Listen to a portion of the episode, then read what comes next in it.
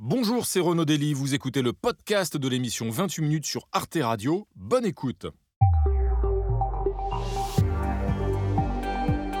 Bonsoir et bienvenue à tous, je suis ravi de vous retrouver pour votre rendez-vous du vendredi soir, votre club de 28 minutes en forme ce soir de bilan de l'année écoulée, mais aussi et surtout de prospective vers l'année 2024 triés sur le volet. Nos clubistes sont journalistes, philosophes, dessinatrices. Ils vont analyser l'année passée et nous éclairer sur les grands enjeux de l'actualité qui nous attendent au cours des 12 mois à venir. Au menu de ce soir, le projet de loi sur la fin de vie, le texte devrait être présenté en février, mais n'entrera sûrement pas en vigueur avant 2025. Mais au fait, cette fois-ci, est-ce vraiment sûr? Parce qu'Emmanuel Macron a déjà repoussé plusieurs fois l'échéance, ce qui alarme les partisans de l'aide active à mourir.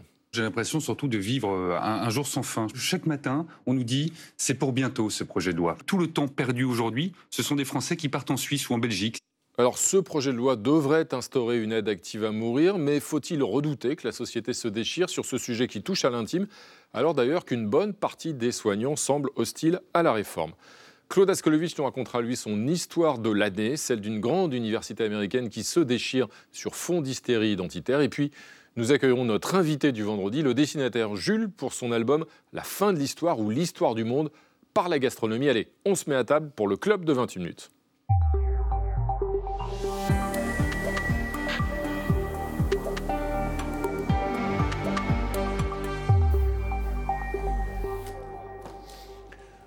Bonsoir Alix Van P. Bonsoir Renaud. Ravi de vous retrouver Alix. Tout va bien? Très bien. Vous êtes venu avec un ami, qu'on aurait du mal à ne pas voir d'ailleurs. Vous, vous, êtes éblouissant ce soir, Frédéric Saïs, comme chaque semaine, bien vous sûr. appréciez Ça va, Frédéric Ça va, tout va bien. Bienvenue à vous. Et voici notre trio de, clubistes euh, à mes côtés. Bonsoir Jean-Loup Bonamy. Bonsoir. Ravi de vous accueillir sur ce plateau. Vous êtes essayiste, docteur en philosophie et spécialiste de géopolitique. Euh, à vos côtés, Catherine Tricot. Bonsoir Catherine, directrice de la revue Regard, dont le dernier numéro apparaît à l'écran. Et au loin, là-bas, je crois apercevoir un certain Jean Quatremer. Et eh oui, c'est bien vous? C'est toujours moi. Vous pouvez le prouver. Jean Quatremer, correspondant européen de Libération. Un calembour pour le prouver, si vous voulez. Non, non, non, non, merci. merci, merci. On l'a déjà donné. Euh, et au pupitre, notre ami Coco. Salut Coco. Bonsoir. Oh là, vous aussi, vous, c'est déjà Noël C'est déjà Noël, vous Exactement. Je vois les guirlandes.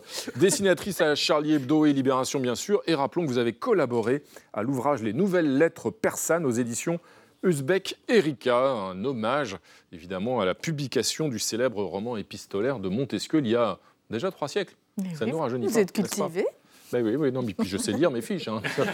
parce que c'est écrit gros en fait, hein, sinon j'arriverai pas. Allez, on va tout de suite commencer, Frédéric, avec le premier dossier euh, d'actualité. Eh bien, c'est une expérimentation vestimentaire, justement, annoncée euh, pour l'école, en l'occurrence, c'est programmé pour septembre 2024. Oui, une tenue vestimentaire unique, voilà le, le vocable du ministère de l'Éducation euh, nationale. L'expérimentation sera lancée à la rentrée de septembre 2024, donc par exemple à Nice, à Reims ou encore à Denain dans le Nord de collectivités locales volontaires en fait pour euh, tester euh, cet uniforme à l'école. Gabriel Attal, le ministre, y voit un moyen d'améliorer le climat scolaire je suis favorable à ce qu'il y ait une expérimentation de grande ampleur sur la question du port de l'uniforme à l'école française. Je pense que ça permettra de mesurer si oui ou non il y a un apport réel s'agissant du climat scolaire et de l'élévation du niveau. Alors voilà, cet uniforme, Jean Quatremer, pour vous, c'est une solution? Ça fait partie de la solution ou bien c'est un gadget pour ne pas parler des vrais sujets? On peut dire même que c'est, on peut dire que c'est réactionnaire, puisque c'est un retour, euh, retour dans le passé. Euh, en 1968, je crois que c'est la dernière fois qu'on avait encore des uniformes à l'école. Des blouses en tout cas. Non, des blouses. Des blouses, voilà, des blouses. Euh, moi, j'ai porté des blouses effectivement à l'école, mais je trouve ça très étrange qu'on nous sorte cela comme étant une solution. La question, c'est d'identifier le problème. Alors, quel est le problème? Est-ce que c'est un problème social? Si c'est un problème social, c'est-à-dire le fait que des gens affichent, par exemple, des vêtements plus chers, des téléphones portables plus chers, des bijoux plus chers, ça ne réglera pas la question. Il faudra interdire absolument tout. Tout le monde à l'entrée devra laisser son téléphone, ses bijoux, etc. etc. Le marqueur social se verra. Est-ce que c'est un autre problème? Et c'est ce que je pense, c'est-à-dire c'est le problème de la laïcité. C'est-à-dire on tente de faire passer, faire avaler le respect de la laïcité via l'uniforme. C'est pas comme ça qu'on le réglera non plus parce que c'est encore une façon de dissimuler. La blouse ne fait que dissimuler le réel. Et ça, je trouve que c'est la mauvaise solution. Si on veut aborder la question de la laïcité, si on veut aborder la question de l'islamisme, il faut l'aborder de front et non pas en faisant de la question de l'habit à l'école une question qui concerne absolument tout le monde, parce que ça n'est pas vrai. Jean-Loup Bonamy, donc une tenue vestimentaire euh, unique, euh, c'est une expérimentation hein, qui est programmée, rappelons-le, annoncée par le ministère. Est-ce que c'est euh, réa qui est forcément néfaste?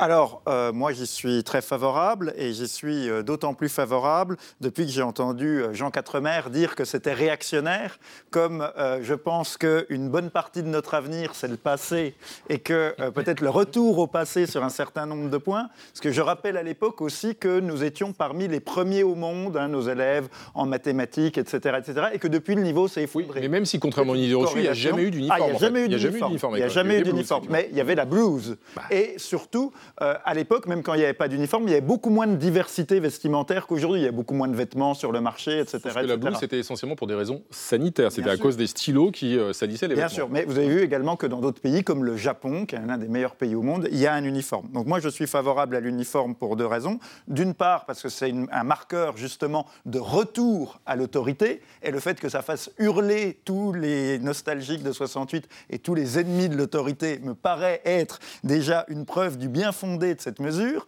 Et euh, d'autre part, ça permet également de dire que l'école doit être un endroit à part, séparé de la société. Et euh, justement parce qu'on dit, par exemple, à des jeunes filles, ne venez pas en abaya. On a raison de leur dire, mais c'est paradoxal de leur dire ça et en même temps de laisser rentrer le marché, le capitalisme dans l'école. Donc il faut laisser à l'entrée de l'école le communautarisme, la religion, mais aussi les marques et les signes du capitalisme. Je suis content d'apparaître comme étant de gauche. C'est vrai que ça vous arrive de Noël.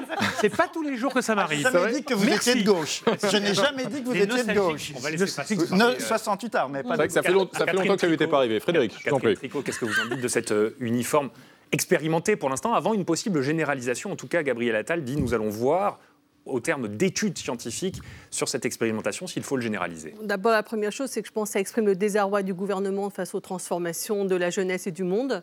Il ne sait pas comment répondre aux défis ni des inégalités sociales qui ont été euh, tout à fait identifiées par euh, le dernier euh, résultat de PISA qui montre que le système scolaire français accentue les inégalités scolaires.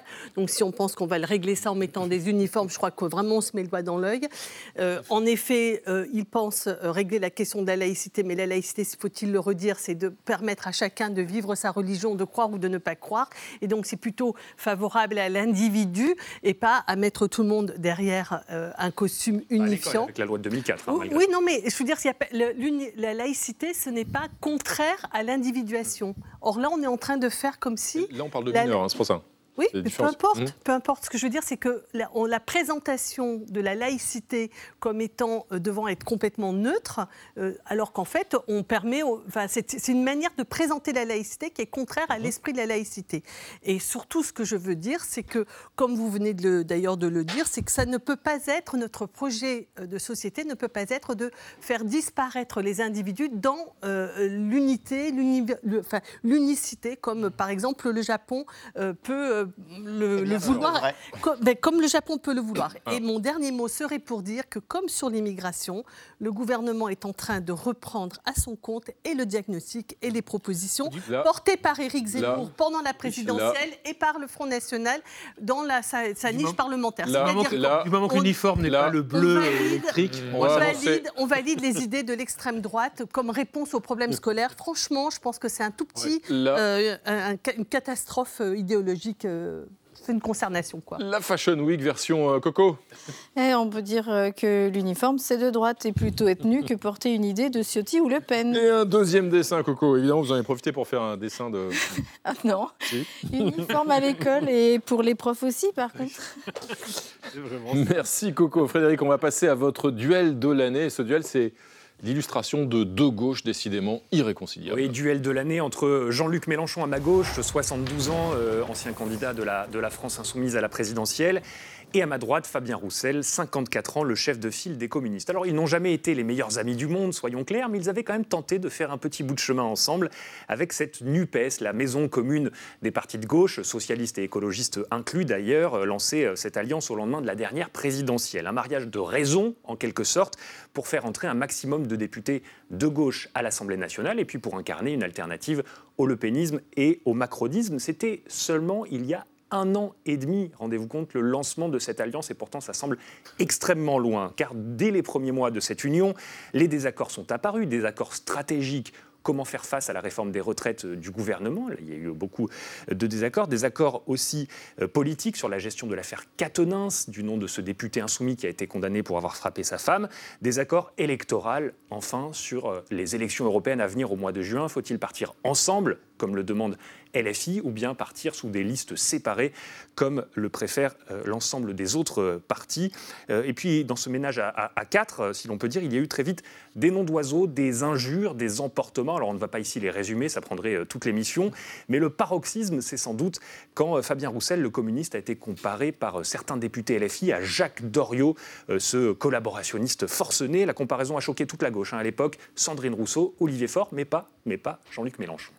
Il y a un grand malaise à gauche en écoutant ce que dit M. Roussel. Nous sommes tous mal à l'aise des propos qu'il tient dans un certain nombre de domaines et je ne veux pas récapituler ici. Ce n'est pas moi qui ai une divergence avec lui, c'est lui qui a une divergence avec ce qu'il a lui-même signé, qui est l'accord que nous avons fait sur 640 points. Mais tout ça, c'était avant, avant le 7 octobre, avant la guerre, qui a encore creuser le fossé entre les forces de gauche après les attaques euh, du 7 octobre contre Israël. La France insoumise refuse de qualifier le Hamas de groupe terroriste, aux grandes dames de ses partenaires. Les insoumis boycottent même la marche à Paris contre l'antisémitisme. Cela fait beaucoup pour Fabien Roussel. Je crois que sur euh, euh, ce drame qui se passe là aujourd'hui au Proche-Orient, la position du Parti communiste français est claire. Je pense que c'est à Jean-Luc Mélenchon de clarifier euh, sa position. Il n'est pas clair sur des sujets qui devraient pour, euh, normalement rassembler toute la gauche. Eh bien, que lui euh, prenne sa décision et s'il n'est pas content, qu'il s'en aille. C'est à lui de, à lui de quitter ce rassemblement s'il ne, s'il ne s'y retrouve pas. Mais Jean-Luc Mélenchon refuse de changer ses positions. Il hausse même le, le, ton avec ses adversaires sur les réseaux sociaux, au point que Marine Tondelier, la dirigeante des Verts, va même demander à ce qu'on coupe Twitter, nouvellement X, à Jean-Luc Mélenchon pour le bien de la gauche. Alors la rupture est en route après ces événements. Par voie interne, les communistes et les socialistes choisissent de prendre leur distance avec la NUPES. Situation actuelle, plus personne ne veut réparer les pots cassés et tout le monde essaye de faire porter la responsabilité de la rupture sur les autres. Je ne les aime pas, a d'ailleurs reconnu Jean-Luc Mélenchon à propos des autres partis de gauche. Mais quand on ne s'aime plus, faut-il pour autant quitter la maison euh, commune? Catherine Tricot, pour vous, cette alliance, c'est bel et bien terminé je pense qu'il n'y a pas de possibilité pour la gauche d'espérer euh, recompter dans le paysage et retrouver euh, une chance de vraiment peser sur le cours des choses si elle reste éclatée. Donc il faut absolument retrouver les chemins qui ont été euh, ceux qui ont permis cet accord il y a un an et demi. Je pense qu'il y a certainement un problème du côté de la France insoumise qui s'installe sur le score de Jean-Luc Mélenchon, 22%, et qui donc, à ce titre, a mis sur la table son propre programme et en a fait la base de l'accord de toute la NUPES. Évidemment, c'était une, euh, il y a eu un passage en force au lendemain de l'élection présidentielle et qui ne pouvait pas durer, c'est-à-dire que les autres partis ont des avis différents sur différents domaines et qu'ils entendent bien à la fois de faire, euh, faire entendre, faire respecter euh, et probablement euh, trouver aussi un rapport de force politique un peu plus équilibré au sein de la NUPES. Donc davantage de démocratie, davantage d'écoute. Mais je pense que si tout ça arrive, je ne vois pas comment on peut s'en sortir autrement dans la tripartition avec l'extrême droite et la droite. Donc la gauche reste unie, mais doit-elle rester unie derrière Jean-Luc Mélenchon ou essayer d'inventer une autre union? Ah bah, moi, je pense que de toute façon, entre euh, M. Roussel et M. Mélenchon, c'est un duel qui a commencé, euh, vous savez, il y a plus de 80 ans à Mexico. Parce que c'est là où un agent de Staline a tué euh, Trotsky. Et en fait, Mélenchon est un pur produit du trotskisme. Il a été façonné par euh, le trotskisme, et je pense qu'on ne, on ne quitte jamais véritablement euh, Et vous le dire que. Fabien Roussel est un Et- pur agent de. Bah, donc, le donc P- à la fin, c'est Fabien Roussel qui va Alors, gagner, si je me souviens. parce que, euh, et au contraire, que le PCF est, disons, l'héritier d'une tradition euh, politique plus stalinienne. Mm. C'est ça son histoire. Et en fait, on voit qu'il y a une incompatibilité des histoires, des psychologies, des tempéraments politiques. Et euh, c'est ça qui se manifeste aujourd'hui. C'est que la gauche est fascinée par l'union, depuis le cartel des gauches et le Front populaire, mais que au fond, c'est des gens qui ont trop de divergences psychologiques et historiques Si- pour s'entendre. Si je vous suis bien au vu de cette histoire, c'est le moment ou jamais de se tourner vers Coco, évidemment. Oui, et déjà des, les résolutions de la gauche, plus jamais ensemble, ça c'est sûr. Et un, Un deuxième dessin de Coco. autre dessin, euh, Mélenchon-Roussel. Mélenchon soutenu par euh, son électorat. Il aime le vin, le saucisson. Roussel, eh ben, c'est sans regret. Voilà. Merci Coco. C'est maintenant l'heure de la une internationale de l'année. C'était le 26 juin dernier à la une du quotidien allemand Frankfurter Rundschau. Qui est le cuisinier? Qui est le serveur? Evgeny Prigogine, l'ancien cuisinier de Poutine, devenu patron de la milice Wagner, lançait ses troupes vers Moscou, faisant vaciller l'autorité du maître du Kremlin avant de faire demi-tour. Et deux mois plus tard, Prigogine disparaissait dans un accident d'avion. Poutine, lui, est candidat à un cinquième mandat de président de la Russie en mars prochain. Son armée a repoussé la, contre-offensive ukrainienne et il retrouve une certaine audience sur la scène internationale. 2023, Jean Quatremer est-elle l'année où Vladimir Poutine a euh, assis son pouvoir absolu? Non, on n'est toujours pas dans un pouvoir euh, absolu en, Russie. C'est une dictature. C'est pas euh, le communisme, c'est pas Staline. Ça a strictement rien à voir. C'est un clan mafieux qui dirige la Russie avec une opinion publique Mais qui semble indéboulonnable. Qui est indéboulonnable. Et il faut bien comprendre que la différence du communisme, il y avait un parti communiste qui maillait l'ensemble de la société. Là, il n'y a pas de parti poutinien qui maille l'ensemble de la société. L'ensemble de la société, dire on ne peut pas parler de Oui, mais- société civile, l'ensemble de la population regarde de l'extérieur, ne participe pas et simplement ils sont terrifiés par, euh, par ce clan qui est au pouvoir. Euh, le- élu avec 80% des voix. 90 90. Non, c'est- c'est Mm. déjà, non, mais c'est déjà entendu, mais c'est pas une élection. Il faut arrêter avec ça. Il faut que nous, journalistes, on arrête aussi de se prêter à ce genre de choses. On sait bien que ce ne sont pas des élections, que ce ne c'est pas une démocratie, Libre. que tout ça, voilà, que tout ça est truqué du début jusqu'à la fin. Jean-Loup Bonamy, on a vu euh, récemment Vladimir Poutine qui a fait une tournée triomphale dans les pays du Golfe. On sait aussi que seul l'Occident, grosso modo, applique les sanctions contre la Russie. Est-ce que finalement, vis-à-vis du monde, si on sort de notre vision euh, occidentalo-centrée, il n'a pas réussi son pari? Ah bah, je pense que vous avez parfaitement résumé les choses. D'ailleurs, si on revient sur l'affaire Prigogine, qu'est-ce qu'on nous a dit au moment euh, justement euh, où, la tentative de putsch a eu lieu? On nous a dit d'une part, il va être renversé, son pouvoir est fragile, il s'effondre. D'autre part, l'armée russe va euh, s'effondrer en Ukraine. Il ne s'est passé ni l'un ni l'autre. Le pouvoir de Vladimir Poutine a tenu. Il a passé la journée du putsch à passer des coups de téléphone pour s'assurer de la fidélité des principaux hiérarques du régime, des gouverneurs de province, etc. Ils ont été fidèles. Aujourd'hui, c'est Prigogine euh, qui est mort. Euh, le pouvoir de Poutine n'a pas été affaibli. Et d'autre part, la contre-offensive ukrainienne a échoué. Et donc, en effet, moi, je pense qu'on peut résumer euh, les, les choses en une formule. C'est l'Ouest contre le reste. C'est-à-dire l'Ouest est prisonnier d'une vision de wishful thinking, où nous prenons nos désirs pour des réalités. Et en fait, la réalité, c'est que dans le monde arabe, on l'a vu... mais comment vous pouvez dire que c'est contre les autres là? Parce qu'en l'occurrence, les alliés de la Russie, cher monsieur, c'est l'Iran et la Corée du Nord. Les autres La sont Chine, neutres. Pays le plus peuplé Non, au non, monde. la Chine ne fournit La pas d'armes. La Chine ne fournit pas d'armement à la, La Russie. Chine. Je ne peux pas vous laisser dire ça. Alors effectivement, il y, a eu, il y a africains. eu un échec de la contre-offensive, mais il n'y a pas d'offensive russe. La, la Russie est en échec. C'est ça la réalité. Beaucoup de pays africains, beaucoup de pays d'Amérique quoi. latine, des pays arabes, à commencer par l'Arabie saoudite et les Émirats unis. Vous avez vu... Pas, pas que des modèles démocratiques, hein, d'ailleurs, Ah, hein, tous tout ces pays-là, hein, on est d'accord. euh, et même la Turquie de M. Erdogan. Donc vous voyez qu'il y a beaucoup de pays qui ne partagent pas notre vision. L'Ouest contre le reste. En tout cas, en tout cas, Coco a déjà dépouillé euh, les résultats de l'élection présidentielle russe. Eh oui, c'est pas une élection comme les autres. hein. C'est Poutine qui a amené son urne, c'est Prigogine, voilà. Merci Coco. Alix, c'est maintenant l'heure de votre euh, point com de l'année. Et c'est un cauchemar qui s'annonce à coup sûr à Paris en 2024. Un cauchemar qui a pour nom JO. Alors, parmi les questions que. Cauchemar, c'est votre terme. Parmi les questions que se posent les internautes, il y a déjà celle-ci. Est-ce que, la scène... que la sera assez propre pour accueillir l'épreuve de natation? Au mois d'août, plusieurs tests de natation ont été annulés en raison de la pollution de la Seine. Alors, un internaute a partagé un tweet parodique du ministre de la Santé. Aurélien Rousseau, deux points. Les épreuves de natation des JO 2024 pourront bien avoir lieu dans la Seine, mais avec des scaphandres. Autre proposition. Il y a quelques jours, un membre de X qui a pris le métro un jour de pluie et qui écrit ceci. Peut-être que la compétition de natation des JO 2024 va se tenir dans les transports parisiens, on ne sait pas. Et c'est vrai que si c'est le cas avec ce niveau d'eau, les triathlètes pourront peut-être fusionner l'épreuve de course et l'épreuve de natation. Ce serait peut-être euh, voilà, une option à envisager. Autre grande source de préoccupation dont on a déjà parlé ici des Français et en particulier des Parisiens, c'est le prix du ticket de métro qui va doubler pendant les JO et donc atteindre 4 euros. Alors certains internautes estiment qu'ils sont poussés à la fraude et l'un d'entre eux s'apprête à devenir coureur de haie amateur. Voilà son tweet. Moi, à chaque tourniquet pendant les JO. Il ne sait peut-être pas qu'il y a une porte hein, quand même derrière les, tourniquets, mais voilà. Dans la même Attention, veine, ouais. Ah attention, ça peut, ça peut faire très mal. Dans la même veine, une membre de X a tweeté en réaction à cette information que vous avez peut-être vu passer. Il y a un Parisien qui a, qui a gagné au loto 15 millions d'euros. Voilà. Donc réaction sur X, félicitations à lui. Il pourra désormais payer son abonnement Navigo, ainsi qu'une place pour les JO à venir. Bon, c'est vrai, circuler en métro sera donc très cher pendant les Jeux Olympiques, mais circuler en VTC s'annonce très difficile. La semaine dernière, les chauffeurs de VTC ont appris qu'ils seraient exclus des voies olympiques prioritaires qui seront empruntées par les taxis notamment et les bus. Ce qui a déclenché une grande opération escargot de leur part sur le périphérique parisien. Réaction d'un internaute complètement désabusé sur X. Bon, ça roule pas beaucoup mieux en temps normal. Jolie publicité pour Paris, c'est génial. L'autre dossier qui n'a rassuré personne, c'est le dossier gastronomique.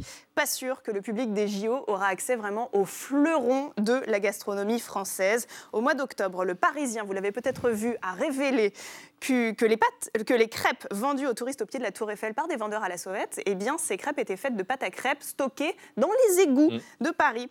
Réaction sur Twitter. Parce qu'il fait frais, c'est pour ça. Il fait frais, c'est vrai, c'est vrai, il fait bon. C'est bien pour préserver la pâte à crêpes. Punaise de lit, crêpes à l'égout, épreuve de natation dans la Seine, etc. On est tellement prêt pour les JO. Voilà un tweet. Disons, pour relativiser, qu'on propose de la vraie street food. Voilà, c'est la vraie nourriture euh, des égouts, nourriture de la rue qui passe directement de la bouche à la bouche. Ça peut être un concept parisien. Un internaute a essayé de relativiser cette histoire de crêpes à l'égout avec ce tweet. C'est normal, c'est Ratatouille qui la prépare avec ses amis. Mais oui, ça va rassurer les touristes, c'est sûr. Mais ces derniers risquent de rencontrer une autre petite bestiole à Paris. Comme l'écrit cet internaute, qui sera la mascotte officielle des Jeux Olympiques? Est-ce que ce sera la punaise de lit ou alors le surmulot des villes? Parce que ça dépend des obédiences, hein, surmulot, le rat. Référence donc à la psychose généralisée au mois de septembre au sujet de l'invasion des punaises de lit dans la capitale. Alors je vous passe les autres tweets très très nombreux d'internautes angoissés au sujet de la circulation à Paris qui nécessitera parfois un QR code. Euh, il y a aussi ceux qui s'inquiètent d'une éventuelle grève de la RATP, grève des éboueurs. Alors quitte à imaginer le pire, il y a un membre de X très créatif qui a demandé à une intelligence artificielle d'illustrer les futurs Jeux olympiques en version apocalyptique. Et voilà le travail de l'intelligence artificielle. On voit la tour Eiffel, euh, donc sur un ciel noir avec des rats géants qui entourent un stade. Il y a une autre variante de cette image. Anne Hidalgo, qui est devenue géante et qui monte sur le dos d'un rat géant lui aussi. Et dans le ciel, il y a des punaises de lit qui attaquent Paris, qui brûlent. C'est de l'IA, ça aussi. hein. C'est faux. voilà, Pour c'est de faux. c'est faux. Cette photo n'a pas encore été Il prise. faut préciser pour Jean Quatremer. Voilà. Les rats de cette taille n'ont pas encore été vus. Enfin, du moins, moi, je n'en ai jamais vu. On comprend pourquoi Anne Hidalgo a quitté X, qu'elle qualifie d'ailleurs de vaste égout mondial. C'est vrai qu'il y a des rats à la fois sur X et donc à Paris. Jean-Loup Bonamy, est-ce qu'il reste quand même une infime chance, selon vous, que les Jeux Olympiques se passent bien? Alors ça, je ne sais pas, seul l'avenir le dira, mais en tout cas, c'est sûr que déjà, d'une part, je pense que pour les habitants de Paris, ça risque d'être, euh, et de la, et de la région, ça risque d'être assez euh, cauchemardesque. hein. D'ailleurs, j'ai vu qu'on prévoyait que les transports seront complètement saturés sur cette euh, période. Et d'autre part, le problème, c'est qu'on le voit bien, depuis plusieurs années, la France devient un pays de plus en plus désorganisé, dysfonctionnel, se tiers-mondise, son réseau de transport se dégrade, etc. etc. Et ça, c'est quelque chose qui peut se payer fortement lors de ce genre d'événement.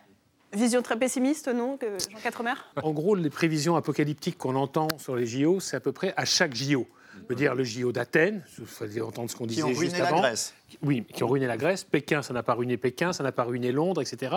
Et à chaque fois, genre trois mois avant, c'est une catastrophe sans nom. Et finalement, ça se déroule pas mal. Donc là, je vais être un petit peu optimiste parce que c'est vrai que nous, les Français, on passe notre temps à râler, Alors. à être triste, à dire c'est pas possible, ça n'a pas fonctionné. Si ça a fonctionné, le vrai problème, ça va être effectivement pour des gens comme moi qui vivons à l'extérieur de Paris, de pouvoir regagner Paris pendant un mois et demi. Et je pense que vous ne le verrez pas pendant un Oh, mois et demi. on va, essayer, on va essayer de survivre, Jean Quatremer. On va essayer de survivre. Un dessin de Coco. Et euh, je suis d'accord avec Deux, Jean, c'est pas forcément un échec, ça peut être une opportunité, comme par exemple le lancer de En de effet, lit. là, on a des chances de médaille. Voilà. Un autre dessin, Coco. Et puis un autre dessin sur tous ces troubles faits. Il euh, faut faire attention à tout, même aux mascottes. Merci, euh, Coco. Et joyeuses fêtes. Euh, on va passer à un autre dossier d'actualité qui n'a vraiment rien à voir, puisque c'est ce texte, ce texte sur la fin de vie qu'Emmanuel Macron ne cesse de repousser. Oui, d'ailleurs 2024 sera-t-elle l'année où l'euthanasie deviendra légale? Cela fait des mois que l'exécutif réfléchit au contour de ce projet de loi sur la fin de vie, loi promise par Emmanuel Macron lors de la dernière présidentielle, mais le chef de l'État hésite, il sait le sujet sensible. Est-ce qu'il faut, par exemple, inclure dans ce texte le suicide assisté, oui ou non? Comment prendre en compte les soignants qui, en bonne part, sont très réticents à pouvoir euh, donner euh, la mort? Quel impact aussi euh, sur l'opinion publique de cas très médiatisés comme celui de Françoise Hardy, qui souffre d'un double cancer et qui a interpellé tout récemment le chef de l'État pour lui demander d'aller vite sur ce projet de loi nécessaire selon elle. Le gouvernement donc tâtonne, repousse l'échéance. Il ne sera pas présenté, ou en tout cas examiné avant les européennes du mois de juin, alors qu'il était promis déjà pour, pour cette année. Catherine Tricot, la fin de vie, ça fait partie de ces textes sociétaux, comme on dit, comme le mariage et l'adoption pour tous, où finalement vous risquez de ne contenter personne entre ceux qui pensent que vous allez trop loin et ceux qui pensent que vous n'allez pas assez loin. Il n'y a que des coups à prendre. Bah, c'est-à-dire surtout ce que j'espère, c'est qu'on ne va pas voir se reproduire un affrontement politique aussi dur qu'on a vu pour les précédents textes que vous citiez. C'est-à-dire que là, ça me paraît... Oui, il faut absolument qu'on arrive à, trouver une, un consensus sur un tel sujet. Il me semble que ce qui n'est pas de très bon augure dans ce qui s'annonce, c'est qu'au départ, ça devait être un, un, un projet euh, qui portait sur les soins palliatifs et sur la fin de vie. Et aujourd'hui, on ne parle plus que de la fin de vie. Et les soins palliatifs sont repoussés encore une fois. Je crois qu'on a raison de vouloir euh, mourir dans la dignité, mais c'est pas mal de pouvoir vivre aussi jusqu'au bout dans la dignité. Et que donc, à la fois sur les EHPAD et sur euh, les soins palliatifs, on aimerait bien que se passe des choses. Deuxième remarque, sur le corps médical, je pense qu'il faut absolument l'entendre. Et je crois que la proposition qui est faite, que ce soit un médecin, qui décide tout seul n'est pas une bonne proposition. Actuellement, ce qui se passe, parce que ça se passe. Décision collégiale, il faudrait Oui, actuellement, mmh. c'est des décisions collégiales qui ne sont pas. Mmh. Je pense qu'il faut mettre le droit en rapport avec la réalité des pratiques. Donc, il faut faire évoluer la mmh. loi, mais je pense qu'il faut garder ce caractère collégial et transdisciplinaire, c'est-à-dire que ça ne relève pas que d'une seule personne, que le, la famille soit associée et que l'ensemble du corps médical euh, prenne la décision euh, en, enfin, collégialement. Jean-Loup Bonamy, vous comprenez ces hésitations de l'exécutif? Alors oui, je comprends ces, hésitations. Le dossier est très complexe. Mais déjà, je, remarque, j'y pensais en vous entendant, c'est qu'avant, euh, chaque président voulait avoir un grand monument. Euh, Monsieur Mitterrand a voulu la pyramide du Louvre. Euh, voilà, Monsieur Chirac a voulu le musée du Quai Branly. Ça me paraît très bien. Mais aujourd'hui, les choses se sont transformées. On ne veut plus construire. Maintenant, chaque président, François Hollande, Emmanuel Macron, veut sa loi sociétale. Voilà, il veut rester dans l'histoire, non pas pour un monument, mais pour une loi sociétale c'est devenu la nouvelle passion, la nouvelle obsession euh, de euh, nos. Sauf que précisément, il n'a pas l'air très obsédé, mais Macron, puisqu'il repousse ah les bah, il, il, hésite, ah, il hésite beaucoup. Est obsédé, mais il, est euh, craintif, parce qu'il voit que mmh. finalement, les choses ne vont peut-être pas se passer comme prévu? Bah, il entend quand même qu'il y a des contestations, et par exemple, bah, d'une part, en effet, ça a très bien été rappelé, la question des soins palliatifs qui manquent considérablement de moyens. Avant de vouloir euthanasier les gens, il faudrait mmh. peut-être mmh. investir davantage dans les soins palliatifs, et d'autre part, bah, justement, il a les mêmes hésitations, puisque Nicolas Sarkozy avait voulu faire une loi de ce genre quand il était président, et l'un de ses conseillers, en l'occurrence Patrick Buisson, l'avait euh, dissuadé de le faire en lui disant le risque, c'est que l'euthanasie dégénère en eugénisme et qu'on se mette euh, finalement par éliminer euh, les handicapés, les plus pauvres, les plus démunis. Et c'est le risque. Là, on n'en est pas là quand même avec la on n'en est pas là, mais c'est ce que redoutent certains soignants. Jean Quatremer, pour vous, il faut aller vite sur, cette, sur ce projet de loi? La France est, un pays qui est en retard euh, par rapport à d'autres pays européens. D'abord, je me demande de quoi le pouvoir a peur. Quand on regarde les sondages depuis 30 ans, 80% des Français sont en faveur d'une loi sur la fin de vie. On a le droit de vouloir mourir tranquillement, sans se jeter sous un train, sans se pendre, sans se tirer une balle dans la tête pour que votre famille vous trouve dans votre baignoire, etc. On a le droit de mourir dignement. Et, voilà. et, rappelons, Jean Castemer, qu'il y a une convention citoyenne qui a travaillé pendant six mois et qui a abouti à des conclusions assez consensuelles d'ailleurs. Exactement, c'est un excellent rappel, euh, Renaud. Je vois que vous êtes un bon. Je suis un petit peu l'actualité. Allez-y, je vous en prie. Et je, reconnais. Et euh, je, donc je suis très étonné. Et vous savez, la France montre une nouvelle fois. Donc il a peur de quoi? Il a peur de, son, de sa classe politique, mais on s'en fiche. Il peut s'appuyer sur l'opinion publique contre la partie la plus réactionnaire de sa classe politique. Il peut le faire. Je rappelle que, par exemple, en euh, Belgique, comment ça s'est passé? Euh, lorsqu'il y a un gouvernement libéral, mais vraiment libéral, pas comme celui d'Emmanuel Macron, euh, à la fin du, XXe siècle, le, gouvernement, le gouvernement a fait adopter en bloc le mariage gay, l'adoption gay, la fin de vie, etc. dire, tout est passé en bloc. Il n'y a pas eu de manifestation dans la rue et simplement, on a pris en compte le changement de la société. Nous, en France, on met 20 ans pour adopter ce qui aurait dû être adopté en quelques, en quelques semaines. Même chose pour le mariage gay en France, avec les hésitations de François Hollande, qui a pourri le débat pendant deux ans. Donc là, qu'on aille vite, on a le droit de disposer de son propre corps et on a le droit de vouloir mourir dignement. Voilà. Les hésitations euh, du chef de l'État vues par Coco et oui, cette fameuse lettre de Françoise Hardy, comment te dire adieu lui dit Macron, mais des branches. Merci Coco. Un deuxième dessin Des branches, c'est de France Gall, en passage. Hein. Et euh, fin de vie, Macron hésite. Questionnons la volonté de Dieu en organisant une messe à l'Élysée. Ben voilà, quelle bonne idée.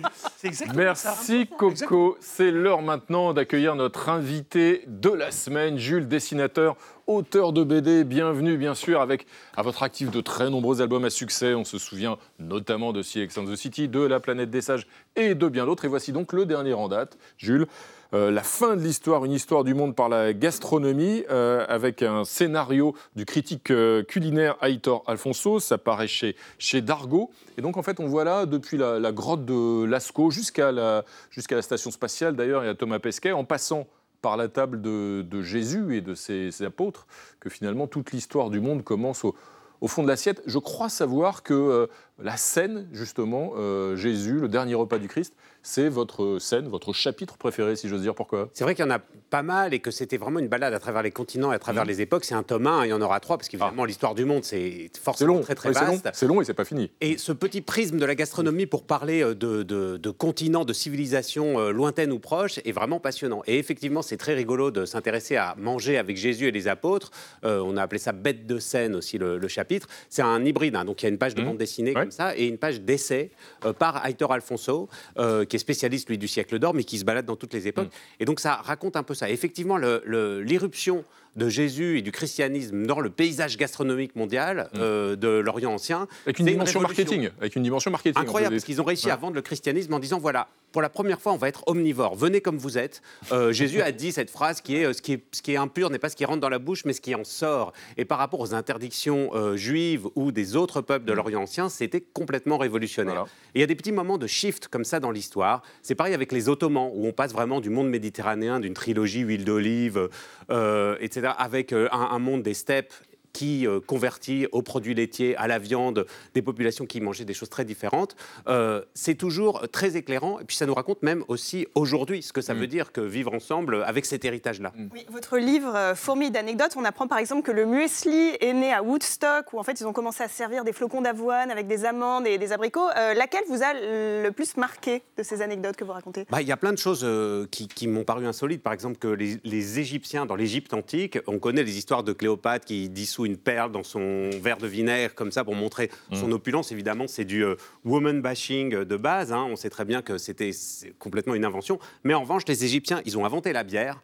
Moi, je voyais plutôt les Gaulois, vous voyez, pour la bière. Mm, en fait, non, c'était la boisson nationale. Il y a eu des révoltes énormes, justement, précisément, quand Cléopâtre a monté la taxe sur la bière, les gens se sont révoltés. Et puis aussi, ils faisaient du foie gras.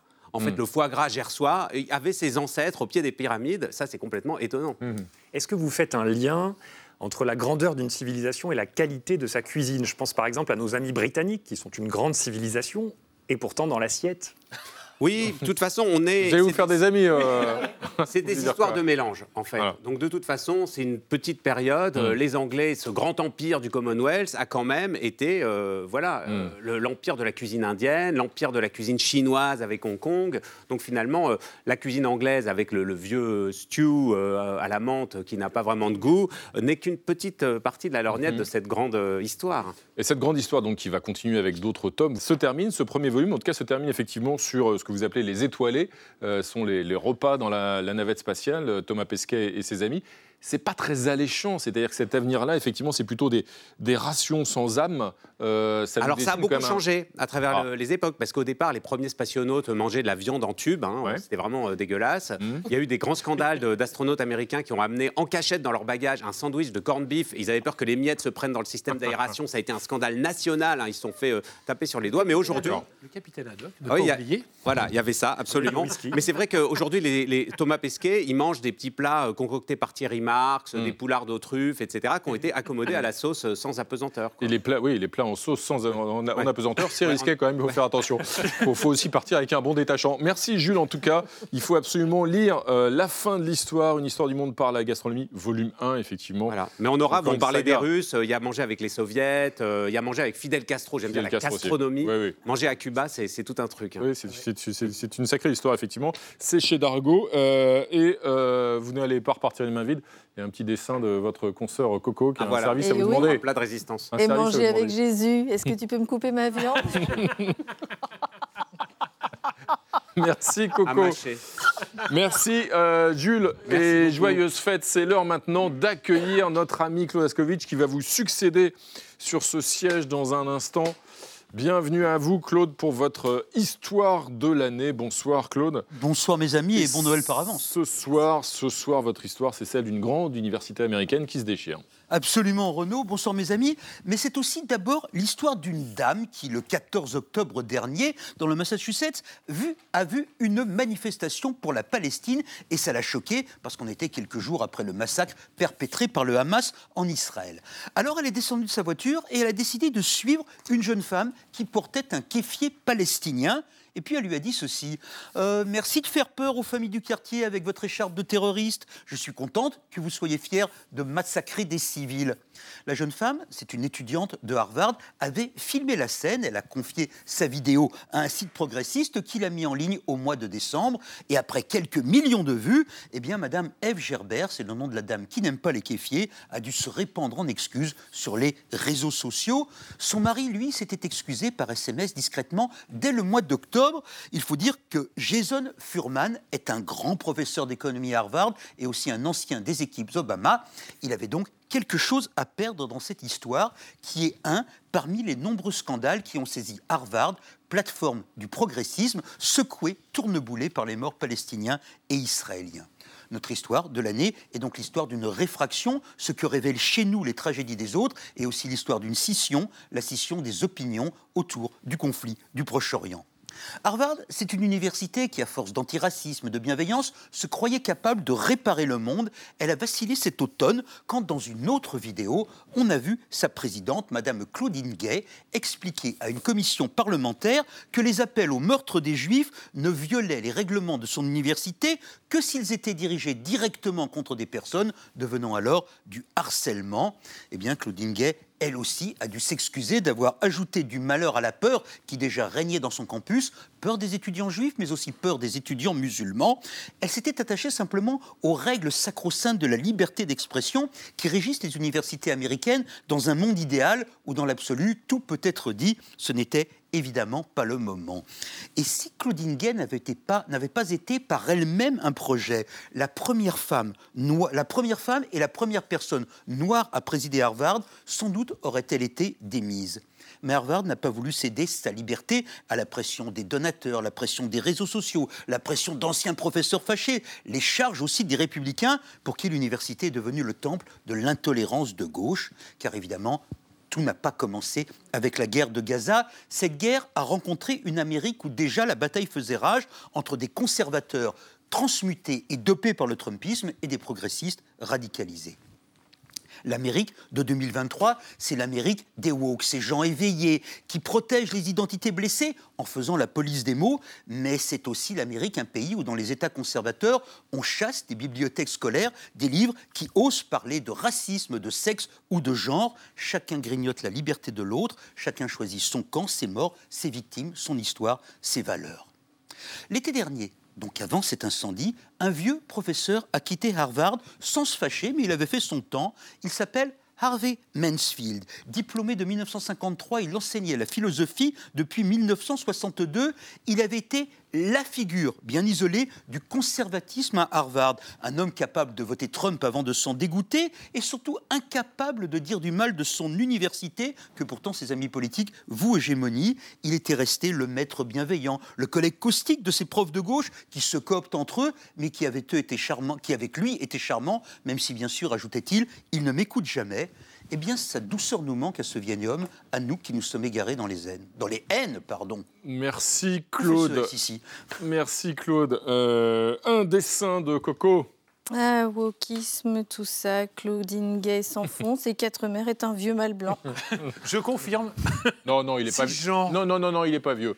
Merci Coco. Euh, mes amis, vous avez chacun choisi une photo qui illustre à vos yeux euh, l'actualité euh, de cette année 2023 et aussi les perspectives 2024, eh bien, nous allons commencer avec un retour sur l'année écoulée, Catherine Tricot, euh, le mouvement contre la réforme des retraites qui a occupé le, premier semestre de l'année 2023 qui nous, hante encore par la puissance de ce mouvement, sa durée, son ancrage dans les territoires et pour ce qu'il a révélé à la fois comme attachement des Français à un système de solidarité, plutôt que chacun pour soi et avec la retraite euh, que chacun doit se construire séparément. Et puis aussi pour ce qu'il a révélé comme euh, souffrance dans le travail, l'impossibilité de se représenter, travailler deux ans de plus pour des difficultés physiques ou pour des difficultés morales ou pour la peur de se retrouver au RSA avant de prendre sa retraite. C'est-à-dire qu'on a eu là à la fois une demande de solidarité, une exigence de solidarité et la révélation d'une transformation du monde du travail euh, qui doit absolument trouver euh, des prolongements pour la suite de l'histoire. Merci Catherine Tricot. On va enchaîner avec votre photo, Jean-Luc Bonamy. Alors c'est un retour sur l'année 2023, mais peut-être aussi un pronostic pour l'été 2024. Euh, plus 43 degrés, euh, un épisode caniculaire parmi d'autres. Oui, bah, ça montre bien la réalité et la gravité du changement euh, climatique. D'ailleurs, que, moi-même, je constate, puisque je vois bien que aujourd'hui, les hivers sont en moyenne beaucoup moins froids et avec beaucoup moins de neige que durant mon enfance dans les années 90. Donc, on voit la rapidité du changement climatique. Et je pense que ça devrait nous appeler à deux choses. D'une part, le développement euh, en France et dans le monde de la filière nucléaire, qui est l'une des solutions face à l'émission de gaz à effet de serre, et d'autre part, la France ne peut pas faire grand-chose en termes de réduction de gaz à effet de serre, puisque c'est un tout petit pollueur dans le monde, c'est déjà un petit pollueur, elle émet moins de 1% euh, des gaz à effet de serre dans le monde. Donc en fait, il faut nous préparer à ce réchauffement climatique et euh, notamment y préparer nos infrastructures. Il y a toutes sortes de choses à faire. Vous voyez, par exemple, en Californie, les immeubles sont repeints en blanc parce qu'en période de canicule, c'est beaucoup plus pertinent, beaucoup plus efficient. Mmh. Donc voilà, il faut nous adapter à ce réchauffement. Merci Jean-Loup Bonamy. Et on va finir avec votre photo, euh, Jean Quatremer, l'illustration euh, de cette révolution qu'est l'intelligence euh, artificielle. Oui, on avait cru que c'était la révolution, que la révolution Internet allait profondément transformer notre système productif. Et en fait, on s'est un peu trompé. La révolution Internet, en fait, ne commence qu'aujourd'hui avec la révolution de l'intelligence artificielle. Et la révolution qu'on va vivre aujourd'hui, c'est une révolution à côté de laquelle la révolution industrielle va apparaître comme une, une aimable. Précisons un détail, c'est Sam Altman qui est sur la photo. Oui, bien sûr, oui, bien sûr. Le créateur, le premier qui a rendu public, voilà, l'intelligence artificielle, mm. mais tout le monde maintenant euh, se lance dans l'intelligence artificielle. Il faut voir que ça va, et pour la première fois, cette révolution technologique va toucher non pas les classes populaires, parce que, euh, en l'occurrence, l'intelligence artificielle, sauf si la robotique fait des progrès, va pas supprimer le travail des éboueurs, des ouvriers euh, non qualifiés, etc., mais va toucher les classes intellectuelles. Et ça, c'est super important. veut dire qu'une partie, par exemple, du monde journalistique va disparaître, parce que ceux qui sont ce qu'on appelle bâtonner les dépêches, ceux-là vont disparaître. Euh, ce qui me terrifie, c'est que cette révolution à la fois merveilleuse de l'intelligence mm. artificielle n'est pas contrôlée. C'est-à-dire que là, on se lance, on va, on va créer par exemple des robots euh, tueurs qu'on lâche dans la nature, on ne s'est pas mis d'accord sur la réglementation de l'intelligence artificielle et on ne sait pas ce que ça va donner. Donc je, je panique un petit peu face à euh, l'avenir qu'on se prépare. D'autant que, cette fois-ci, d'autant que cette fois-ci, vous l'avez compris, Jean, il est temps de vous débarrasser de votre Minitel. Voilà, on va, on va finir. Et, oui. et mon bebop aussi pendant que vous y êtes. On va finir avec un dessin, un dessin de Coco qui a trait à la photo choisie par Catherine Tricot. Oui, sur la réforme des retraites, euh, un dessin de Noël. Hein. Les lutins étaient contre la réforme et cette année, le Père Noël passe pas chez Macron. Voilà. Et voilà, et pourtant, le lutin, il bosse même les jours fériés. Merci Coco, c'est maintenant l'heure de retrouver l'ami Benoît Forgeard, ce poète qui illumine nos fins de semaine, un individu hors norme, facétieux, imaginatif, un peu comme vous, Jean, qui ce soir, dans Des rives des continents, rend hommage à quelques-uns de nos chers disparus de l'année. Bonsoir Renaud. Parce qu'ils ont quitté l'année 2023 en cours de route, parfois vite éclipsée par une actualité frénétique, rendons-leur ce soir hommage. Survivant d'un temps où l'on chantait Pachas et Scooby-Doo, ce fameux clarinettiste était devenu célèbre en quelques jours pour un tube visionnaire sur le consentement nécessaire à toute relation qui se respecte. Tu veux, c'est bien, tu veux pas, tant pis, j'en ferai pas une maladie. Peu d'historiens le savent, mais l'Italie aussi a eu la bombe atomique. Deuxième au concours de Miss Rome, elle sut prouver qu'on pouvait se relever de l'échec. Les spécialistes évaluent à plusieurs millions le nombre d'individus l'ayant eu pour partenaire sexuel en rêve. Autre physique, même issue, ce punk sensible, patron de la scène rock alternative, n'avait de garçon bouché que le nom, pas les manières. C'était l'anti-top 50, Pigalle et le Paris d'avant Airbnb.